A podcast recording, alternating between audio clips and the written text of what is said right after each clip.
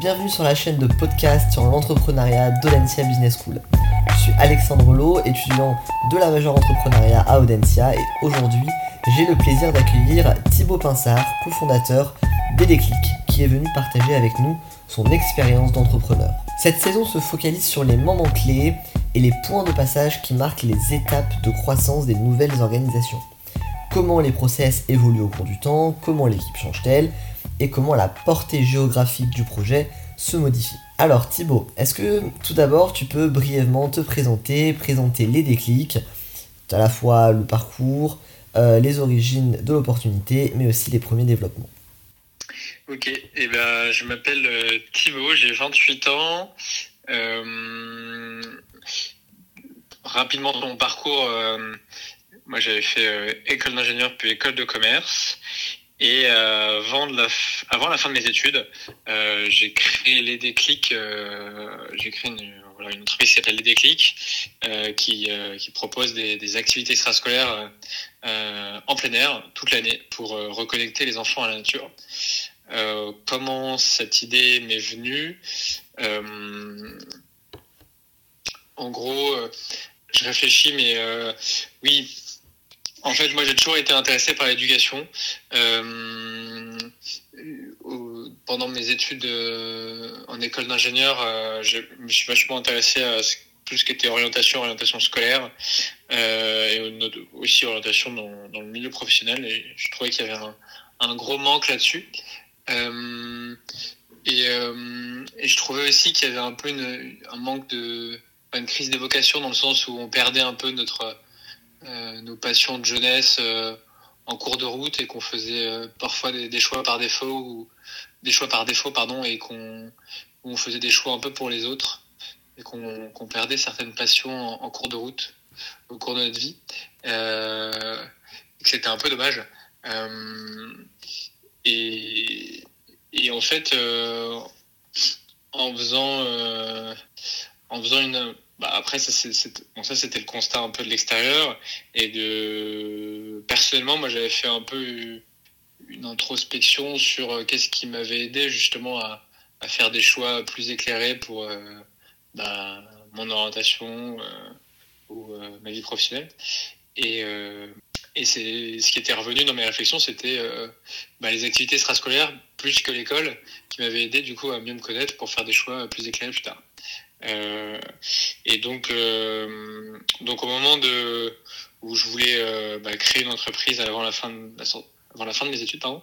et bah, du coup, l'idée de, proposer des activités extrascolaires pour les enfants s'est imposée à moi puisque bah, il y avait voilà cette, volonté depuis pas mal de temps de faire quelque chose en éducation et en même temps cette introspection personnelle qui me disait que c'était les activités extrascolaires qui m'avaient aidé moi à, grandir.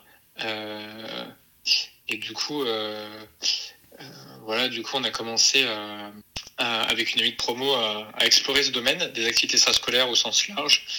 au départ, on voulait faire des, des colonies de vacances. et puis on s'est rapidement rendu compte que c'était c'était plus compliqué au départ, tant d'un point de vue bah, sur le point de sur le plan de gagner la confiance des parents, donc d'acquisition client tout maintenant, et, euh, et aussi euh, d'un point de vue légal, c'était très très contraignant de euh, à partir du moment où on accueillait des enfants euh, avec l'hébergement, c'était assez il y avait pas mal de, normes et de, règles à respecter euh, qui, étaient assez lourdes pour, une toute petite structure comme on, avait commencé. Et donc on s'est dirigé euh, sur des formats plus courts, du, coup des activités extrascolaires, qui là nécessitaient pas d'hébergement et donc du coup un règlement un peu plus souple. Euh, et en, explorant un peu ce, domaine des activités extrascolaires, on a découvert, mais, vraiment découvert que il y avait un gros sujet en France, enfin un gros problème qui était euh, que les enfants ne sortaient, euh, ne sortaient, euh, sortaient de moins en moins dehors, étaient de moins en moins en contact avec la nature et en même temps étaient de plus en plus connectés, enfin sur les écrans. Mmh. et du coup, on s'est dit que c'était fou parce que le, le problème entre guillemets était, très peu on en parlait très peu en France alors qu'on en parlait beaucoup plus et on en parle encore beaucoup plus même si on en parle un peu plus en France aujourd'hui on en parlait beaucoup plus euh, bah, dans les pays du Nord euh, aux États-Unis en Allemagne Et avec le mouvement des forest schools, qui sont des écoles maternelles où les enfants passent toute la journée dehors toute l'année. en fait, il y en a plus de 2000 en Allemagne, c'est ce type d'école maternelle. Et, en France, il y en a une, il y en a une dizaine, je dirais. Euh, peut-être un peu plus aujourd'hui, mais, mais pas beaucoup plus. Euh, et donc, euh, donc ouais, le, le, sujet était vraiment sous, sous enfin, le problème était vraiment sous-attaqué entre guillemets en France. on s'est dit qu'on allait du coup attaquer ce problème-là parce que parce qu'on pensait qu'il y avait vraiment un vide. Enfin, on trouvait qu'il y avait un vide et on a plutôt raison de le faire. Euh, et donc, on s'est dit que, fort de ce constat-là, que 4 enfants sur 10 ne jouent jamais deux heures pendant la semaine, d'après un rapport de Santé publique France qui date de, 2015, c'est un peu vieux maintenant, euh, on s'est dit qu'on allait attaquer ce problème et donc proposer des activités extrascolaires en plein air toute l'année, peu importe la météo, pour que les enfants passent un minimum de deux heures par semaine euh, dans la nature et qu'ils apprennent à la connaître pour euh, avoir envie de, mieux la protéger plus tard.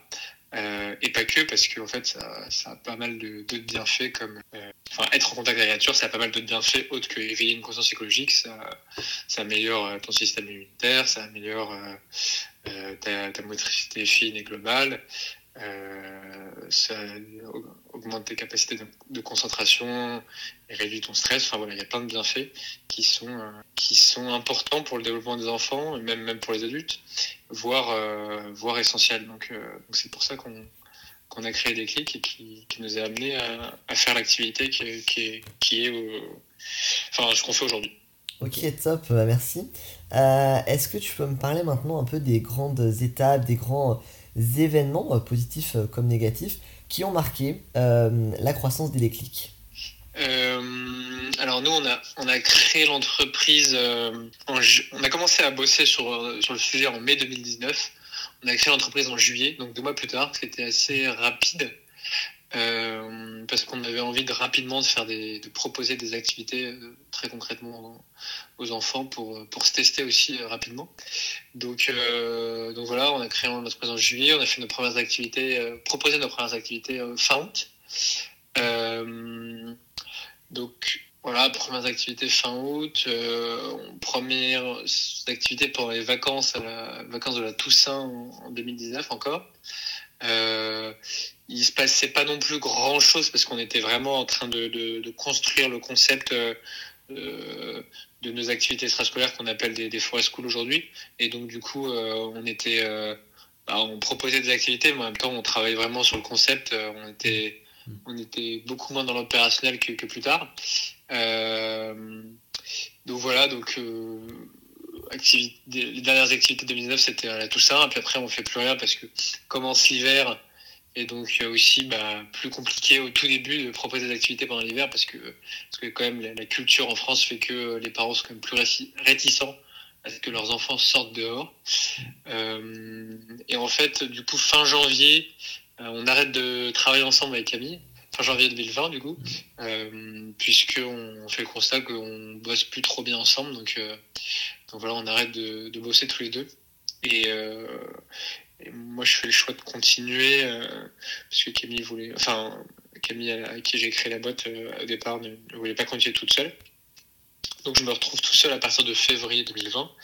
Euh, et, euh, et du coup, bah, passe un mois où, je reprends un peu tous les sujets et, et beaucoup de travail. Et du coup, la Covid, le Covid arrive et le confinement en, mars. Donc là, euh, bah, finalement, c'était pas mal parce que, enfin, c'était pas mal. Je sais pas si c'était pas mal. Ça nous a quand même fait perdre un an au, final, hein, euh, pour sur sur pas mal de, de points.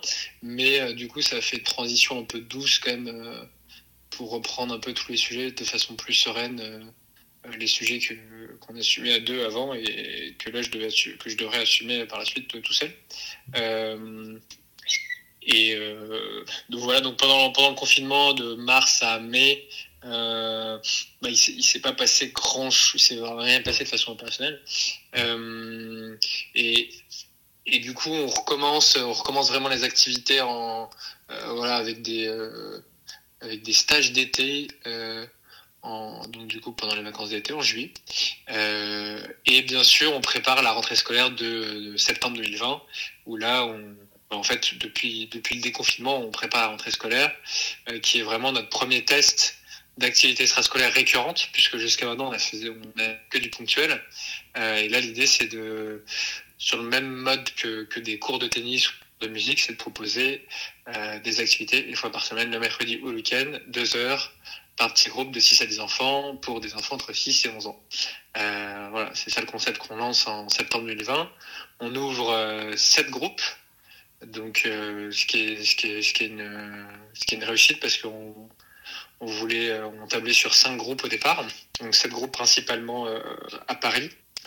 Et donc là, c'est un peu notre laboratoire sur la première année scolaire 2020-2021, puisque bah, on n'est pas sûr que voilà, on invente un nouvel, un, un nouveau type d'activité extrascolaire, quand même, une activité complètement en plein air, euh, euh, qui, qui, est récurrente, qui avec des animateurs qui ont le BAFA certes, mais qui, qui découvrent aussi tout le concept. Et donc on valide un certain nombre de points. Euh, on valide euh, bah, que qu'il y a une impétence de la part des parents, que les enfants euh, que les enfants adorent les activités et que surtout ils reviennent chaque semaine, même si même même quand l'hiver est là et et les animateurs sont sont aussi en rendez-vous. Donc donc c'est plutôt bah, c'est plutôt c'est plutôt une réussite. Euh, donc du coup, euh, on finit l'année scolaire fort de, de, ces deux résultats, enfin de, de, cette belle année, euh, et on se dit qu'on a, on va essayer de d'accélérer euh, sur la sur la prochaine rentrée. Euh, et, euh, et, donc du coup, on essaie de, passer un peu à l'échelle pour la prochaine rentrée scolaire 2021 en ouvrant. alors du coup, on a ouvert une ouais une vingtaine de un peu plus 21 groupes, je crois, euh, en septembre 2021. Euh, donc là, on passe à l'échelle, on est content parce qu'on a du coup on arrive à ouvrir 21 groupes, donc euh, à faire, euh, en fait, on fait x5 sur le nombre d'enfants inscrits, pas forcément sur le nombre de groupes, mais du coup on a des groupes plus remplis et donc euh, donc euh, plus plus intéressant bah, d'un point de vue financier certes, et puis aussi d'un point de vue dynamique de groupe, c'est aussi plus intéressant. Euh, Peut-être un peu plus euh, fatigant aussi pour les animateurs, mais, euh, mais tout aussi intéressant. Et euh, voilà, du coup, ça se, passe, ça se passe plutôt bien, voire très bien, même si on a, des soucis d'animateurs euh, qui, euh, qui nous quittent en cours d'année pour X ou Y raison. et donc, voilà, pas, mal de soucis d'animateurs quand même, puisque...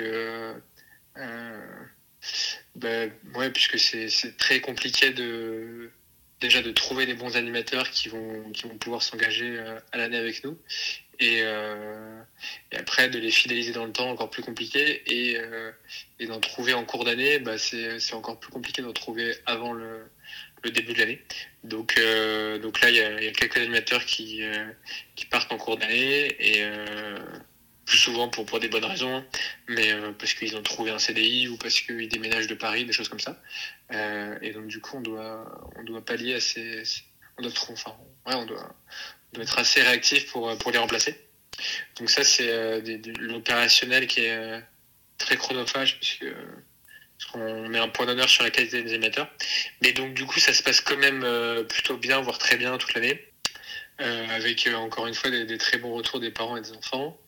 Euh, et, et, et, en fait, moi, sur en filigrane derrière tout ça, je, je m'emploie, enfin, je sais plus quand, mais enfin, je sais plus à partir de quand si, bah, dès, le confinement de à partir d'avril 2020, je dirais, de commencer à, rechercher un nouvel associé parce que je, trouvais que c'était pas pérenne sur le long terme de, de de, de, pardon de, de continuer la boîte tout seul.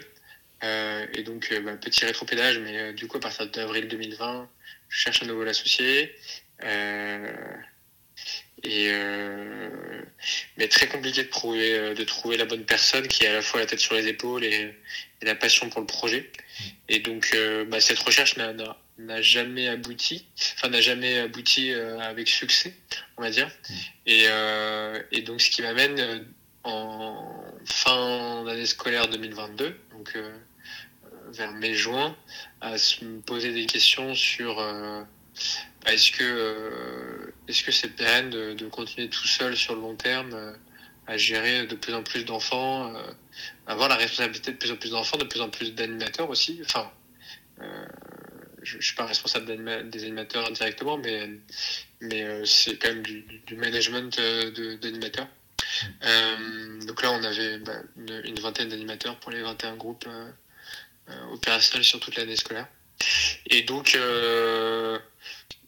vers la fin de l'année scolaire 2022, donc vers euh, mai-juin, euh, je me pose pas mal de questions sur, euh, bah, sur la, pérennisation des déclics, puisque, euh, euh oui, puisque, comment dire, puisque du coup, le, fait de ne pas avoir réussi à, à trouver, retrouver un associé, bah, me, fait poser des questions justement sur, sur la suite des déclics. et en parallèle, en fait, depuis le départ, on avait eu pas mal de demandes euh, de l'extérieur, euh, de personnes qui nous contactaient tout simplement par mail et qui nous disaient euh, c'est super votre concept, j'aimerais ouvrir un groupe près de chez moi. Voilà, avec votre concept de Forest School. Est-ce que vous pouvez m'accompagner dans ce, dans ce projet? Et jusqu'à maintenant, on leur disait, bah, désolé, on, a, manque de temps pour vous accompagner là-dessus. Et donc, en fait, il y avait même cette petite musique qui revenait régulièrement sur euh, est-ce que il euh, n'y aurait pas un intérêt justement à, bah, accompagner ces gens-là et potentiellement à, développer euh, le concept, enfin, développer un outil qui, qui pourrait permettre de, bah que des personnes comme comme comme elle, qui, qui, qui habite à, Bordeaux, euh, à Lille, à Strasbourg, à Lyon, enfin du coup pas, pas où on était localisé euh, à Paris, et qui veulent, qui sont motivés pour ouvrir un groupe, mais qui n'ont pas les outils pour, euh, parce que, bah, parce que du coup, on gardait un peu tout pour nous naturellement, comme, comme beaucoup d'entreprises. Et donc, euh, donc là, je me suis dit qu'il y avait peut-être euh, quelque chose à faire là-dessus euh, pour, entre guillemets, franchiser les déclics, mais pas forcément avec un but très lucratif, mais en tout cas de, de, créer des antennes un peu à droite à gauche qui soient plus autonomes que, ce qu'on, que le mode de fonctionnement qu'on a avec les animateurs aujourd'hui. C'est-à-dire que là, les animateurs étaient vraiment prestataires d'activités en plein air, et on leur fournissait un peu tout. Et là, les gens qui nous contactaient euh, avaient envie d'être vraiment euh, beaucoup plus autonomes et beaucoup plus, euh, on va dire, acteurs de, de, de leur projet. Mmh.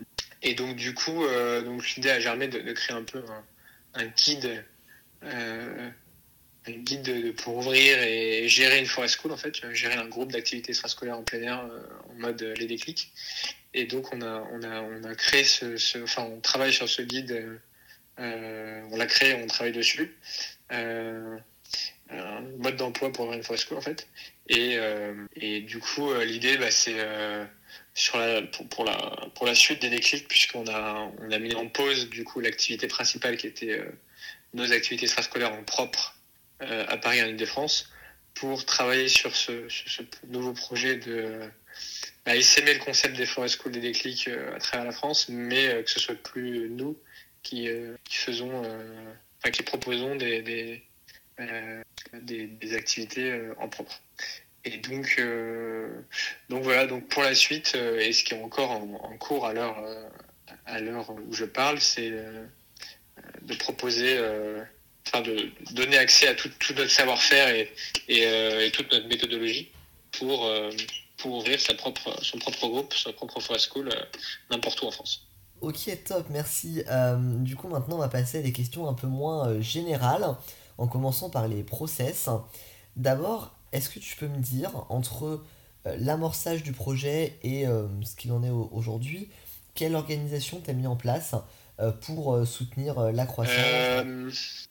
Bah, en, termes de, en termes de localisation, en fait, depuis le départ, on, a, on était hébergé dans un coworking à Sentier qui, qui, nous a qui nous a gracieusement hébergé au départ. Donc, euh, donc c'était vraiment euh, super sur ce point. Et, après, on y est resté on y restait tout le long et, et plus, plus gracieusement au bout d'un moment. donc, donc ça, ça n'a pas, pas trop bougé comme, comme actif, hein, si on peut dire, parce que dès le départ, on, y, était. En fait, ça s'est fait un peu sur, sur l'aspect euh, outil process, ça s'est fait un peu au fil de l'eau pour structurer euh, de plus en plus la boîte et pouvoir déléguer des, les sujets. Mais euh, en fait, à partir du moment où il y a eu les premiers recrutements en stage, bah, c'est là où moi j'ai commencé à, coucher un peu sur, le, sur papier, enfin sur du coup sur un, outil comme, comme Notion qui est, qui est un, une espèce de, de Google Drive en en, beaucoup mieux euh, pour, pour collaborer avec une équipe. J'ai commencé à coucher sur papier, enfin du coup sur cet outil, euh, un peu euh, bah, plein de choses qui étaient qui étaient dans ma tête et qui n'étaient pas forcément bah, qui, étaient importantes à, transmettre aux personnes qui allaient, qui allaient travailler pour les déclics. donc ça passe par bah, s'approprier, enfin découvrir, s'approprier les outils qu'on utilisait, donc Slack, Notion, HubSpot. Euh, bah, tout ce qui est réseaux sociaux, euh, tout ce qui est euh, qu'est-ce qu'on utilisait d'autre, bah, un peu Google Drive du coup encore pour, du stockage et et accessoirement Gmail ou d'autres outils. donc ça c'était ça c'est un premier point, c'est vraiment coucher sur papier toutes les infos. Si je peux donner un autre exemple, c'est bah, parler, euh, oui, parler de la pédagogie, euh, euh, parler de, de, un peu de tout ce qui est euh, culture générale sur le sujet. Euh, donc, de, de faire un, un onboarding sur bah, tout le problème qu'on, enfin, la mission qu'on s'est donnée et tout le problème qu'on essaye de résoudre. Donc, et, la déconnexion des enfants de la nature. et et voilà. Et puis après, en termes de process, ça s'est fait vraiment au fil de l'eau, euh, dans le sens où, euh, bah, dès qu'on a recruté, euh, enfin, par exemple, dès dès que j'ai recruté quelqu'un pour pour m'aider sur le sur le recrutement des animateurs, bah, du coup, à ce moment-là, bah, j'ai fait tout un tout un template, comment dire, j'ai perdu le mot, mais mais tout un template, bah évaluation, enfin ouais, process de, de recrutement d'animateurs avec euh, les canaux, euh, les canaux de recrutement qu'on utilise, euh, euh qu'on utilise pour euh, publier des offres. Du coup, une offre template de recrutement d'animateurs. Enfin, du, ouais, c'est ça. Et puis après, toutes les tous les modèles de d'entretien avec les animateurs, avec premier entretien, deuxième entretien, les cas pratiques, trucs comme ça. Donc et tout pareil en fait. Donc ça c'est pour le ça c'est pour le le recrutement des animateurs, mais euh, bah, pareil pour les réseaux sociaux, pour euh, avoir donné des guidelines sur euh, comment publier sur les réseaux sociaux, c'est quoi la bonne pratique, c'est quoi, qu'est-ce qu'on fait, la ligne éditoriale chez les clics, qu'est-ce que c'est, quels sont les objectifs précis qu'on attend des réseaux sociaux pour nous, et, et, voilà, et puis ça se décline un peu pour tous les postes, même si on n'avait pas 10 000, hein, donc il y avait euh, une personne au recrutement euh, chargée du recrutement des animateurs, une personne chargée plutôt de la communication externe, euh, tout ce qui était bah, justement community management, grosso modo beaucoup de community management, donc principalement réseaux sociaux, et aussi bah, tout ce qui était acquisition et relations clients euh, client ou prescripteur dans le sens où on faisait euh, du, du, B2B2C avec des écoles et des comités d'entreprise. Et donc là, bah, pareil, il y avait euh, tout un, discours, euh, un discours à adopter quand on avait un parent au téléphone. Donc, il fallait avoir les, éléments de langage en tête pour, un, un, avoir les éléments de langage en tête et deux, euh, savoir bien répondre à toutes les questions qu'il pouvait poser. Donc là-dessus, pareil, il y avait tout un, pas mal de, de, wiki euh, sur, euh, sur toutes, avec toutes ces infos qu'il fallait s'approprier et, bien maîtriser. Euh, Qu'est-ce que je peux dire d'autre? En fait, ouais, le, je pense que l'entreprise a grandi au fil de, au fil des recrutements, mmh. qui, qui, marquait vraiment le, euh, bah, le, le besoin de, de, de, de, déléguer pas mal de sujets, donc euh, et donc du coup de, coucher sur papier toutes les infos qui, qui, qui pouvait par le passé être un peu juste dans l'air et qui n'était pas forcément très processé. Et après, du coup, bah, typiquement, quand on a commencé à avoir de plus en plus d'activités, de plus en plus de groupes, bah, on a, on a mis en place euh, des nouveaux outils avec euh, une grosse base de données avec toutes les activités, toutes les fiches d'activité dedans, une grosse base de données aussi avec tous les, tous les parcs parisiens. Euh, pour bien faire le match, le match entre tous ces, toutes ces données, une grosse base de données aussi avec tous les animateurs, et puis aussi au fur et à mesure aussi de la, de la vie de la boîte, on essaie d'automatiser un, certain nombre de choses avec, euh, avec un, outil bien connu qui s'appelle Zapier. Euh, voilà. Et, et c'est vrai que plus, plus on avançait, plus on utilisait des outils qui. Bah déjà, plus on avançait, plus on avait euh, d'argent, entre guillemets, pour, pour se payer des, meilleurs outils, même si on n'a jamais cassé la salaire pour ça. Euh, mais typiquement, au bout d'un moment, on, a arrêté de, on a arrêté de, de, euh, faire du, comment dire, j'aime pas trop le mot, j'allais dire démarchage, mais c'est pas, on, faisait, on faisait quasiment, enfin très peu de démarchage à part pour les écoles ou, les comités d'entreprise où là c'est nous qui les contactions, mais, mais sinon c'était euh, les parents venaient, venaient à nous. Et euh, mais, mais par contre, pour les entreprises et les, écoles, on a commencé. Euh, je sais plus à partir de quelle date exactement, mais euh, mais en 2000. Avant, avant la fin 2020, on a commencé à utiliser HubSpot, qui, qui, est un super logiciel de, de vente, enfin un super CRM, pour bien suivre chaque, chaque prospect et, la vie de chaque prospect et la vie de chaque client. Et donc, euh, et donc à partir de ce moment-là, on a, on a pu euh, vraiment accélérer l'acquisition sur les, les, prescripteurs, que, que ce soit des écoles ou, euh, ou, des, ou des entreprises ou des comités d'entreprise pardon. Mmh. et donc ça ça nous a enfin quand même cet outil nous a nous a vachement permis de de d'accélérer sur ce volet là si je puis dire. Mmh. voilà. Ok, et du coup, question un peu plus large maintenant, comment tu passes justement d'un bricolage organisationnel à une entreprise avec des process, une entreprise structurée? Je pense que je réfléchis, mais euh, moi, comment j'ai fonctionné, c'est qu'à chaque fois que la personne qui avait l'info et que, qui avait l'info euh, euh, en tête et qui le faisait naturellement pendant un certain temps et qui après se devait de partager l'info ou partager la méthode ou je ne sais quoi avec euh, le reste de, l'équipe dans l'entreprise bah, du coup il se devait de cette personne se devait de, se réserver du temps pour euh, justement euh, bah, bien bien coucher sur papier bah, toute sa, tout son savoir tout son savoir-faire pour que après il puisse passer le sujet à quelqu'un d'autre ou passer ou voilà déléguer ce, ce sujet là euh, et que du coup, cette personne-là, au départ aussi, avait euh, normalement pris un peu de hauteur, un peu de recul sur euh, qu'est-ce qui marchait, qu'est-ce qui marchait pas, et comment on pouvait optimiser telle tâche, telle mission, telle, telle action,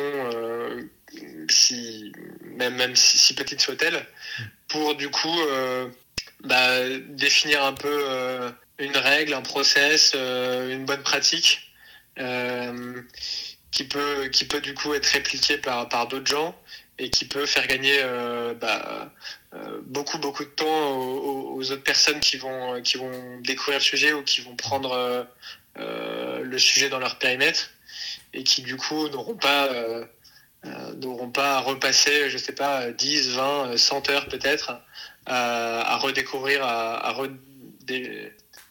comment dire à re déblayer le chemin, entre guillemets, euh, et qu'ils auront juste à, appliquer la méthode, à appliquer la, bonne pratique recommandée par la, première personne, euh, voire à l'améliorer.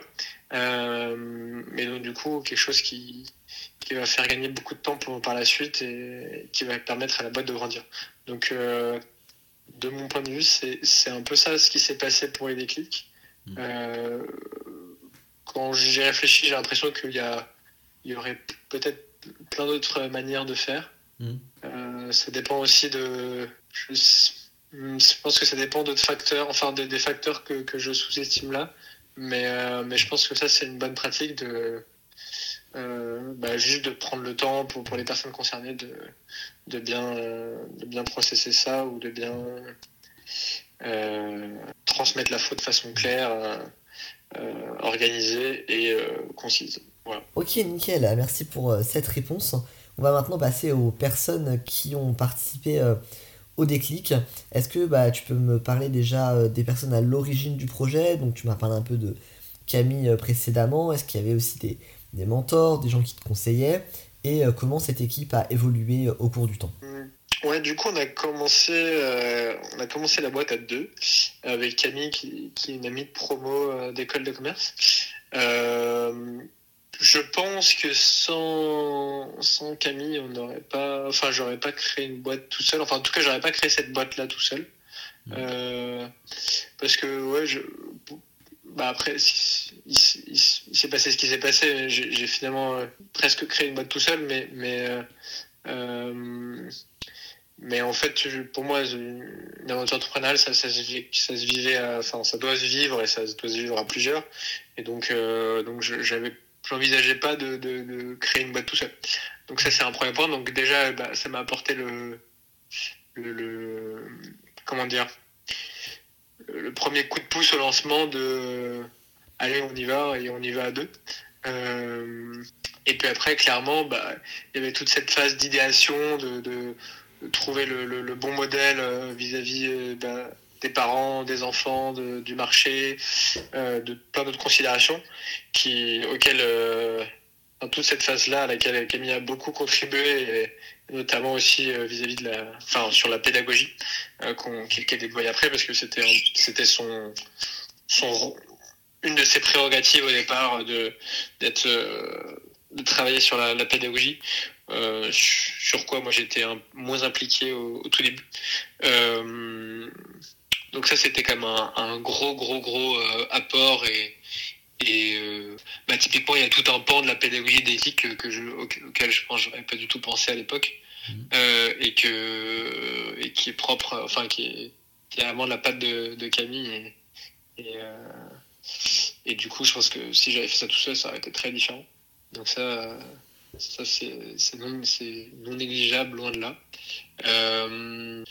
Donc euh, ouais, grosse grosse brique sur le, la pédagogie et, le, et, trouver le, le, concept au départ. Euh, après, euh, oui, du coup, à partir de 2000, 2020, j'ai été accompagné par par des, des, des, mentors, tout simplement. ils étaient trois et, et c'était c'était hyper sympa parce qu'ils étaient ils étaient vraiment très présents et et en plus du fait que bah, enfin, j'étais à partir de février du coup euh, tout seul pour euh, pour continuer à créer la boîte, euh, bah, c'était hyper hyper précieux d'avoir d'avoir des retours réguliers. Donc c'était toutes les deux une semaine sur deux où on faisait des calls avec eux. Et, c'était hyper précieux d'avoir un œil extérieur qui, qui, qui, me challengeait régulièrement et qui, et qui me qui m'a fait éviter pas mal de pas mal d'erreurs et qui m'a aussi fait enfin qui m'a apporté pas mal de, de très bons conseils mmh. euh, donc ça c'était euh, c'était hyper important notamment sur la bah, puisqu'on était encore au début sur euh, la première rentrée scolaire donc la septembre 2020 où euh, où j'aurais pu faire notamment une grosse erreur dans, dans, dans la vie dans la vie classique entre guillemets d'un entrepreneur et du coup bah, du coup d'avoir des gens extérieurs et d'avoir des gens extérieurs expérimentés qui, qui, sont déjà passés par là parce qu'il y avait aussi des, il y avait des, entrepreneurs dans, dans, dans, les trois euh, dans les parmi les trois mentors et donc euh, bah, ça te permet de, de, de sortir la tête de l'eau et d'avoir une vue un peu plus haute et qui, qui, te, qui te rappelle un peu euh, euh bah, le bon sens de temps, de temps en temps quoi. Euh, ça c'était assez assez indispensable et c'était clairement un facteur clé de succès pour le, le à partir du moment où ils ont, été là et donc du coup vers mai 2020 jusqu'à bah, jusqu'à jusqu'à maintenant en fait euh, voilà et donc surtout euh, Ouais, surtout sur la première rentrée scolaire quand même, même s'ils ont, ils ont été d'une aide très précieuse tout le long. Mmh. Donc voilà. Et puis après, euh, bah après bien sûr les recrutements. Euh, les recrutements essentiellement des... Enfin, il y a eu les recrutements euh, qui travaillaient euh, pour, euh, pour les déclics à, à temps plein. Mmh. mais aussi, mais aussi bah, tous les animateurs, qu'il a été en, en freelance, donc avec un contrat de, de prestation de service. Et, euh, et qu'est-ce que je veux dire? Bah, Du coup, comme j'ai dit, dit, auparavant, il y avait à chaque fois une, une personne dédiée au recrutement des animateurs, une personne dédiée plutôt à la communication, euh, notamment sur les réseaux, une personne dédiée à la, vente et à la relation avec les parents, et, et moi, du coup. Ok, top. Et du coup, euh, au niveau de la portée euh, du projet, au début, donc, euh, tu nous as dit que les déclics, c'était principalement à Paris pour la première année de Forest School. comment ça a évolué? Est-ce que c'était le projet au départ de rester sur Paris? Et est-ce que c'est toujours le projet? Dès le départ, on, on voulait commencer à Paris parce que parce que en fait on habitait ici donc du coup c'était plus mmh. bah, plus pratique de, de, de, de, proposer des activités extrascolaires ici. Et, euh, et en même temps bah il y avait ça faisait vraiment sens parce qu'il y avait un vrai euh, un vrai sujet pour euh, pour les enfants parisiens. Et, et dans toutes les en fait nous on, on, on ciblait vraiment euh, les enfants citadins euh, parce que il fallait quand même enfin il fallait quand même, on suivait plutôt du coup des enfants qui habitaient en appartement.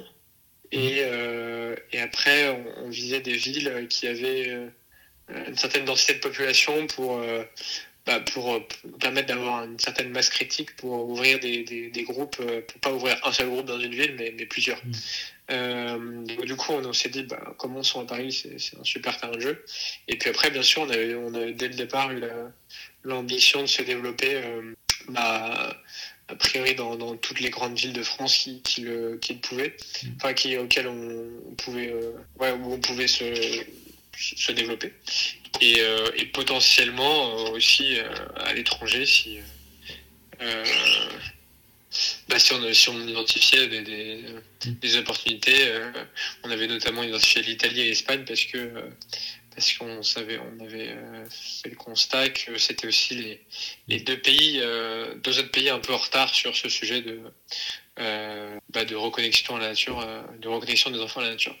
Euh, voilà, mais donc du coup, on, on est bah, en trois ans, on est resté qu'en Ile-de-France, pas qu'à Paris parce qu'on avait des groupes en, en banlieue, mais on est resté qu'en Ile-de-France et puis, puis maintenant l'idée c'est de, d'essayer un peu le concept d'une autre manière, mais, mais dans mais toujours avec cette ambition d'aller d'aller un peu partout en France là, là où on, on pourra. Ok, super. Euh, et du coup, est-ce que tu aurais un d'autres conseils à donner aux entrepreneurs et entrepreneuses qui nous écoutent pour euh, terminer euh, ce podcast?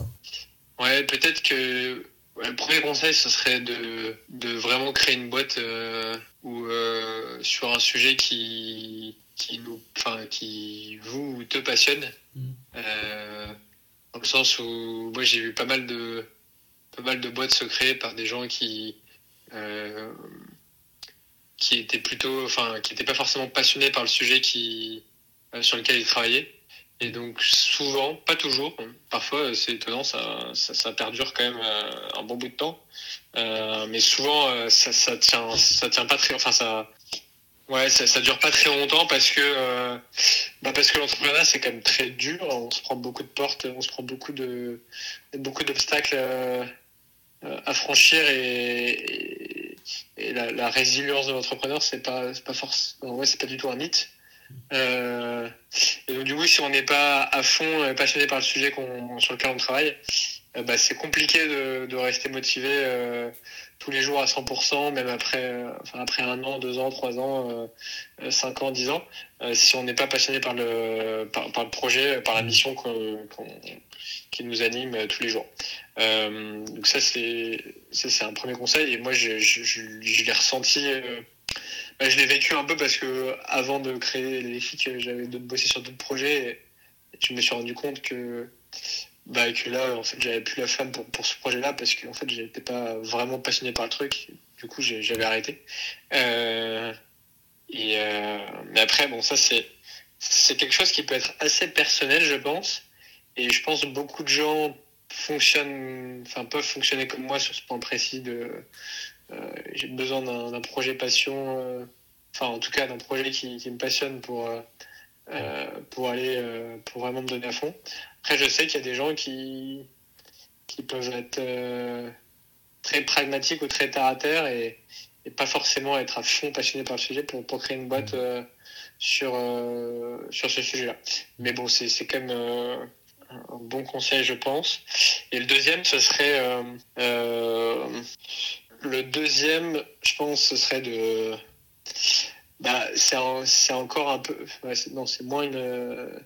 Enfin, comment dire C'est un adage qui est bien connu, mais qui est, euh, qui, est très vrai et que, que quand, on, quand on le quand on l'éprouve, enfin quand on le vit vraiment, c'est, on se rend compte à quel point à quel point il est vrai, euh, bah, c'est du coup euh, ensemble, euh, enfin tout seul on va plus vite, mais ensemble on va plus loin. Mm. Et, et ça, moi je l'ai vraiment vécu bah, du coup avec, avec en commençant à deux puis en continuant tout seul. j'ai vraiment vécu que ouais, dans les, dans les premières années, premières, enfin les mois suivants, j'allais beaucoup plus vite, mais en même temps, bah du coup, après, y a, encore une fois, c'est personnel parce qu'il y, y, a plein de gens qui arrivent qui vivent, qui vivent très bien et qui créent des boîtes tout seuls, mais, euh, mais pas tant que ça. Et, euh, et, en même temps, je pense que c'est quand même euh, hyper important de, vivre une aventure humaine. Donc, donc l'association en entrepreneuriat, bah, c'est encore, c'est encore plus engageant, enfin plus engageant. C'est encore plus, plus dur de, de, trouver, je pense, la, la, bonne personne qu'en amour, parce que parce qu'on vit des choses peut-être très, bah, très dur aussi et on vit euh, beaucoup de moments avec, euh, avec son associé. Mm. Et donc, euh, sûrement plus qu'avec qu'avec son, son conjoint. Et donc, bah, mathématiquement, c'est le cas, a priori. Et donc, du coup, bah, du coup il faut, faut vraiment prendre le temps d'essayer de, trouver la bonne personne et, de, et surtout de bah, de s'assurer que, que l'équipe fondatrice est toujours alignée sur les mêmes valeurs, sur les mêmes ambitions, sur, euh, euh, sur plein de choses en fait. Euh, et que chacun, voilà, chacun sait, sait où est sa place et, et, et que, tout fonctionne comme, comme, au premier jour. Euh, donc c'est important de, bien, de bien sonder toutes les, toutes les parties, euh, toutes les parties prenantes dans l'équipe fondatrice parce que euh, dès le départ et, et régulièrement pour, pour s'assurer que tout le monde est aligné, tout le monde va, dans la même direction parce que, parce que ça peut diverger en cours de route et, et c'est et c'est le plus important finalement. C'est l'humain est quand même le, le, plus important dans tout ça. voilà. Donc donc Ouais, ce seraient les, les, les, deux, conseils. les deux conseils que, que je peux donner. Ok, bah top. Ok, bah merci beaucoup en tout cas Thibaut pour euh, avoir répondu euh, à nos questions. Euh, je vous rappelle que vous pouvez retrouver l'ensemble de nos podcasts sur podcast-entrepreneuriat.audencia.com. Je vous dis à bientôt.